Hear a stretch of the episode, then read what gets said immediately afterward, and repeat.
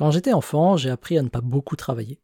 En fait, j'ai remarqué à cette époque-là que lorsque je terminais mes exercices en classe, le prof me donnait d'autres exercices à faire à la maison. Ce que je trouvais injuste, parce que les autres élèves, eux, devaient juste faire les exercices qu'ils n'avaient pas terminés. Et quand j'ai découvert ça, j'ai commencé à travailler plus lentement, pour ne pas avoir de travail en plus. Je me contentais de faire les exercices en classe, je disais pas que j'avais terminé, et comme ça, en rentrant chez moi, j'avais rien à faire. Et c'est pareil dans le monde du travail. Un de mes premiers jobs étudiants consistait à travailler à l'usine. C'est tout ce qu'il y a de plus basique. Je travaillais à la chaîne.